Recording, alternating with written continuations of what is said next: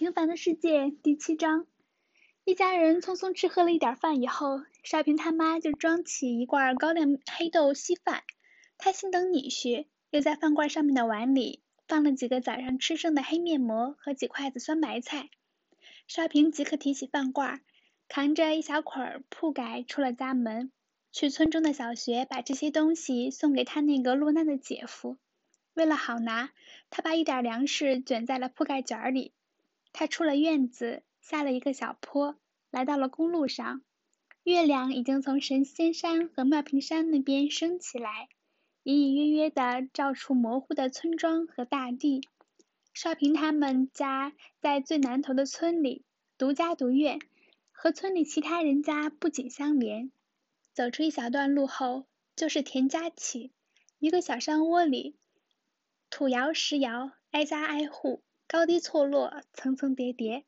双水村田姓人家大都住在这里，因此才叫田家起。他二爸孙玉婷也住在这里，和大队书记田福堂家离得不远。本来他们当年也住在这里，在他两岁的时候搬了。那是一九六零年，正是困难时期。在山西太原钢厂当工人的二爸突然不干了，跑回家让他哥给他娶媳妇儿。二爸娶过二妈后，住的首先成了问题。老人手里就留下一孔窑洞，爸爸只好把这窑让给二爸他们住了。他们全家借了河对面金波家一孔窑洞住了几年，后来爸爸才在现在住的地方打了一眼土窑，算是重新安下了家。这田家起的田姓人家，旧社会大都是村里的穷人。后来从外村流落来的少数杂姓也大都住在这一带。现在，除过田福堂家的院落要出众一些外，大都还是一些塌墙烂院。虽说新社会二十多年了，但一般村民要盖窑洞房，简直连想都不敢想。在田家起的对面，从妙平山和神仙山之间的沟里流出来一条细得像麻绳一样的小河。和大沟道里的东拉河汇流在一起，两河交汇之处形成一个小小的三角洲。三角洲的洲角上有一座不知什么年间修起的龙王庙，这庙现在除过剩一座东倒西歪的戏台子外，已经成了一个塌墙烂院。从前没有完全破败的时候，村里的小学就在那里面，同时也是全村公众集会的地方。后来新修了小学。这地方除过春节闹秧歌演几天戏外，平时也就没什么用场了。现在村里开个什么大会，也都移到了新修的小学院内，因为这地方有座庙，这个三角洲就叫庙坪。庙坪可以说是双水村的风景区，因为在这个土坪上有一片密密麻麻的枣树林，这枣树过去都属一些姓金的人家。合作坏后，就成了全村人的财产了。每到夏天，这里就会是一片可爱的翠绿色。到了古历八月十五前后，枣子就全红了。黑色的枝杈，红色的枣子，黄绿相间的树叶，五彩斑斓，迷人极了。每当打枣的时候，四五天里，简直可以说是双水村盛大的节日。在这期间，全村所有人都可以去打枣。所以打枣的人都可以放开肚皮吃，在这穷乡僻壤，没有什么稀罕吃的，红枣就像玛瑙一样珍贵。那季节可把多少人的胃口撑坏了呀！有些人往往枣子打完后，拉肚子十几天不能出山。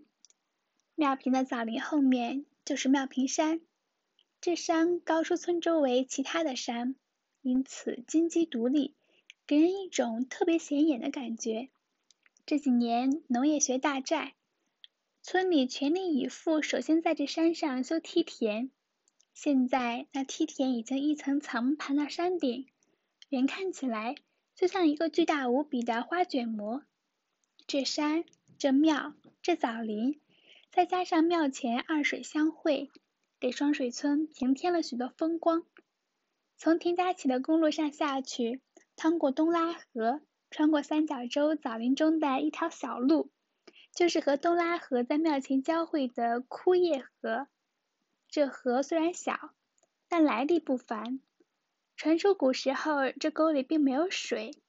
那时天上玉皇大帝一位下凡游乐人间的女儿到了这里，爱上了一位姓金的后生，竟然推迟了归天的日期。后来玉皇大帝大发雷霆，命令他立即上天。如在两天之内还不上来，他就要把这位女儿就地变成一座土山。但仙女不能割舍人间的爱恋，违抗了父命。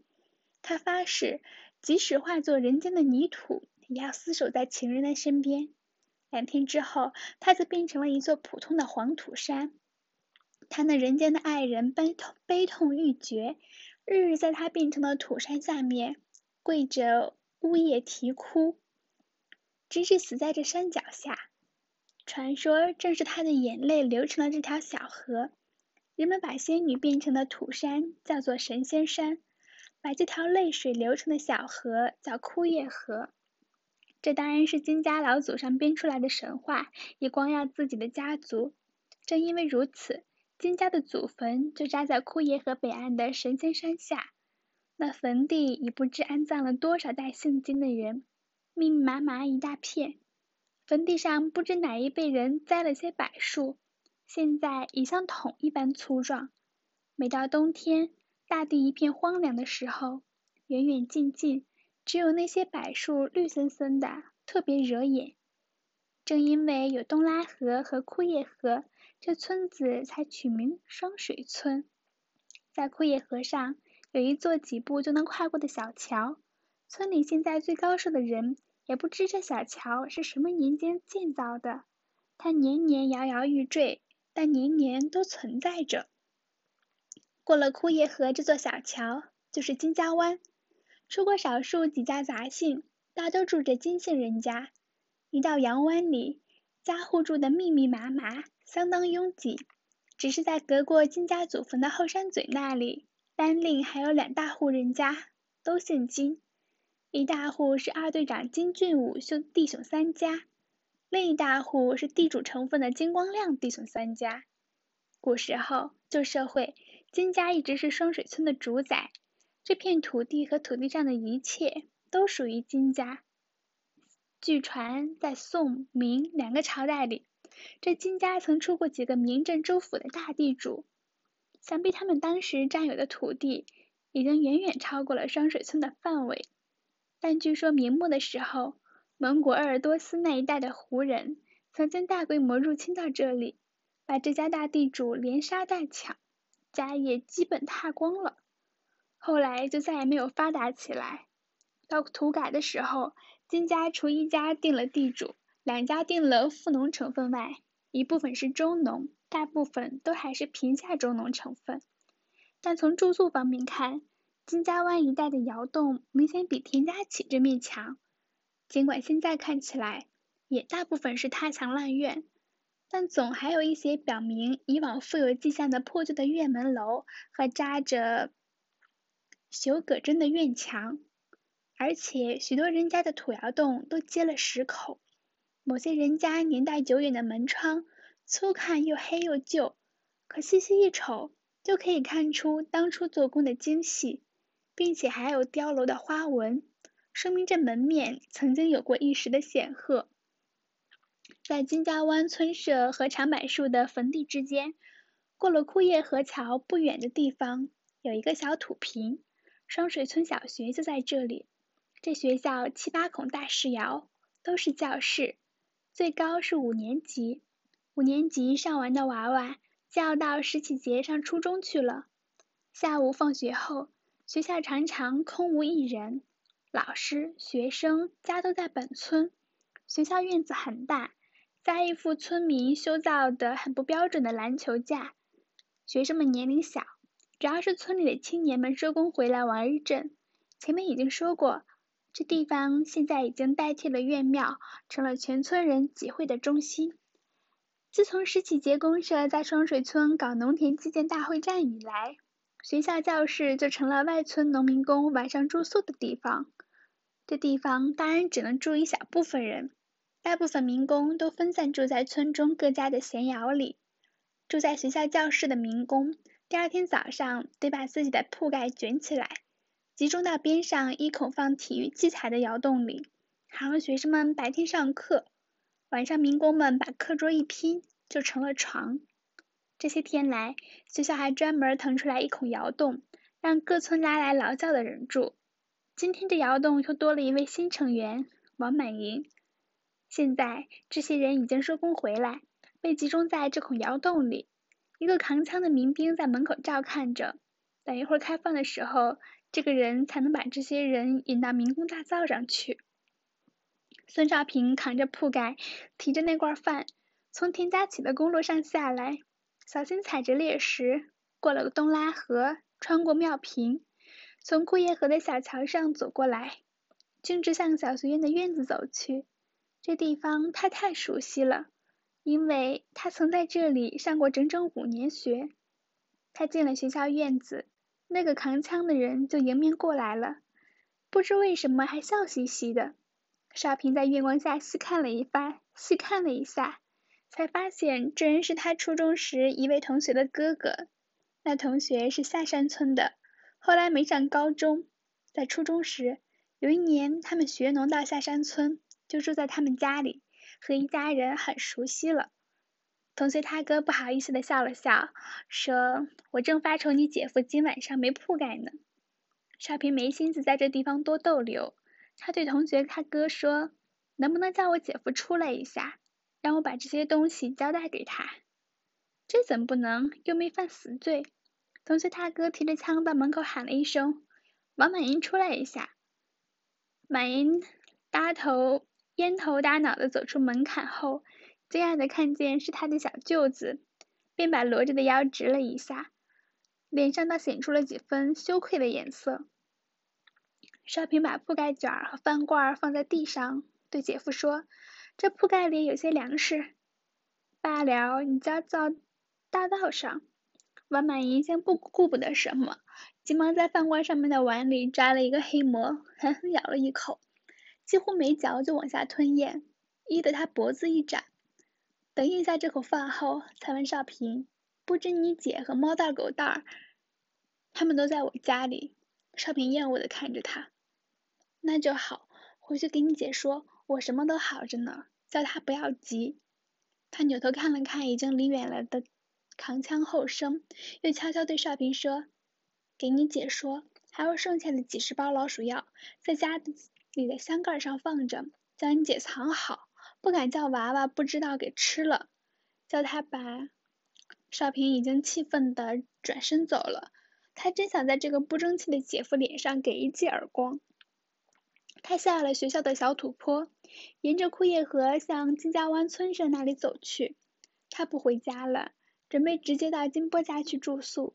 家里没地方住，每星期六回来，他都在金波家过夜。那里温暖而洁净。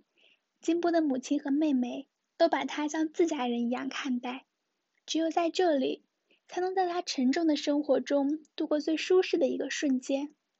当少平走到枯叶河小桥附近的时候，看见从对面庙坪枣林中间的小路上走过来一个妇女，他还没看清是谁，就听见这人喊他的名字，一听声音才知道是他二妈贺凤英。